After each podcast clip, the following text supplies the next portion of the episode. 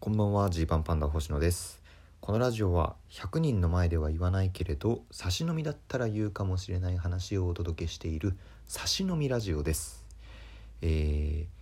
ー、今日7月23日からテレビでも放送されるんですけれどなんとスカパーさんの新 CM に私星野出演しております。びっくりですね。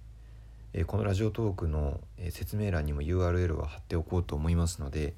是非ですねちょっと見てみてください。まあいろんなパターンがあるんで多分テレビでもねこれどうなんだろうなこれ以外のやつも流すのかな。結構いろんなバリエーション取ったのでね是非ご覧いただきたいなと思います。本当にね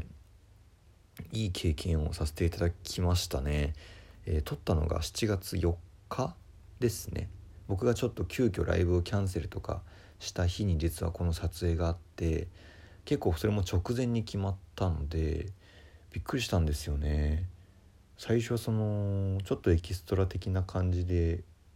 出るのかと思ったら割としっかりこうセリフが割り振られていてもう、えー、部長の遠藤健一さんとやり取りをする星野っていう感じにですね台本がなってたのでおおこんなのやらせてもらえるのっていう感じで行きました。で今日はちょっとその当日の話をしたいなと思うんですけどえー、まあね朝、まあ、お昼ぐらいか収録現場に行くんですけど撮影スタジオに行くんですけどまずねでっかい楽屋に、えー、愕然とするんですね。楽屋でかって個人楽屋用意してもらってるんですけどもらってたんですけどこうソファーもあればテーブルもあるしで中にトイレも入ってるしみたいな。もうここ住めるじゃんっていうぐらいいいいいお家っていう感じのね楽屋が用意されていてねそれだけでもまずなんかうわ恐れ多いなみたいな感じになるじゃないですか。でしかも僕が到着するや否やもうメイクさんとか衣装さんがぞろぞろいらしてちょっと裾直しスーツの裾長さ決めるんでちょっと裾直ししますねみたいな感じで「あはいはいはい」みたいな感じで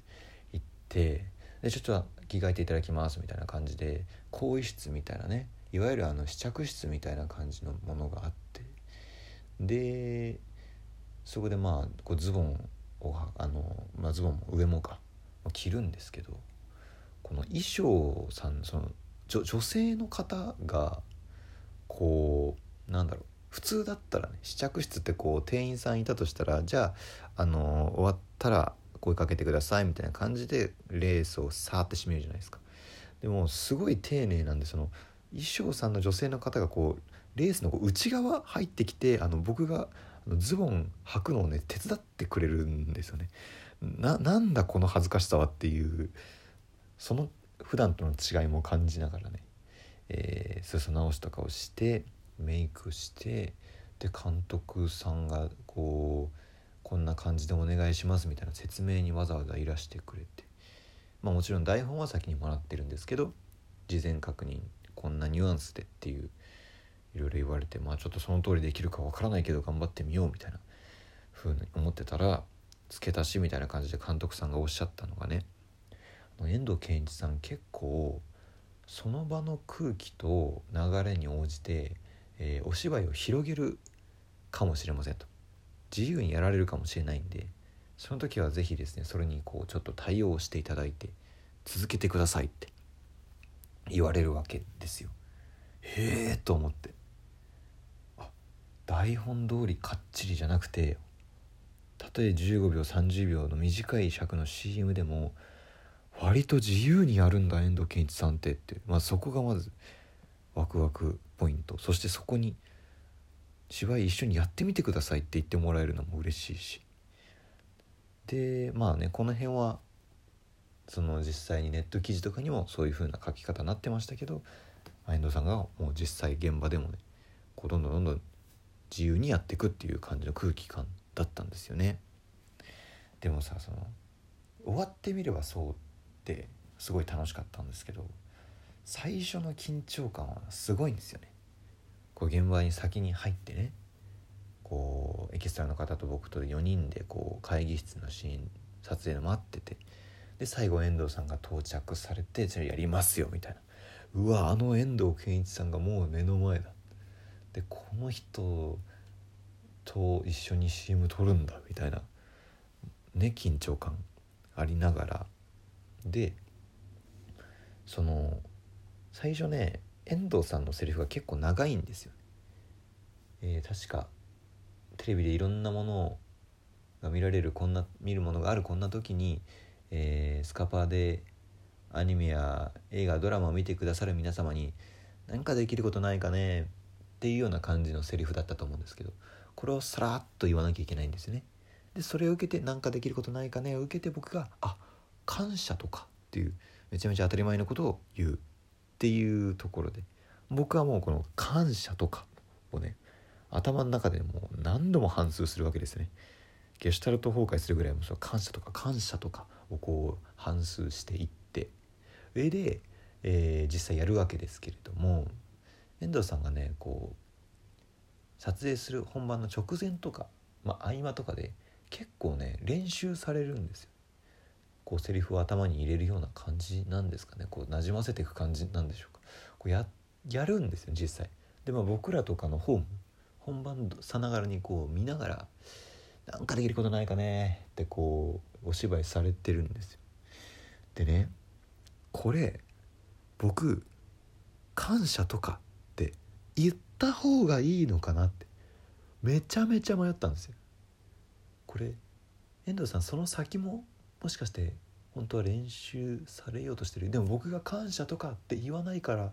その先やってないのかなみたいに思ってでファーってこうやってて何回か練習されてたから34回目ぐらいで言った時に僕がもう行こうと思って「なんかできることないかね?」って遠藤さんが言ったのに対してなんか僕も自分で練習してますよみたいな感じでちょっとちっちゃめのボリュームで「あ感謝とか」ってこうね言ってみるっていうのをやったんですよね。そしたら特にそこでやり取りが終わってあその先は求めてなかった。はずってこうなるんですけど。でももう一回もう一回練習されてて。うわでもこれさっき僕感謝とかって言ったしなと。ここ言わないとまた変かと思って。さっきよりちょっと上の声量で「あ感謝とか」って言ったら遠藤さんが「いや感謝って君そんなそんな当たり前のことじゃ」ってこう続けてくれてああ続けてくれた。よかったのか？気を使ってくれたのか？みたいにいろいろ考えながらねお芝居しましたね。で結構こう撮影の時って物音を立てないぐらいの静寂の中で行われるんで緊張感あるんですけど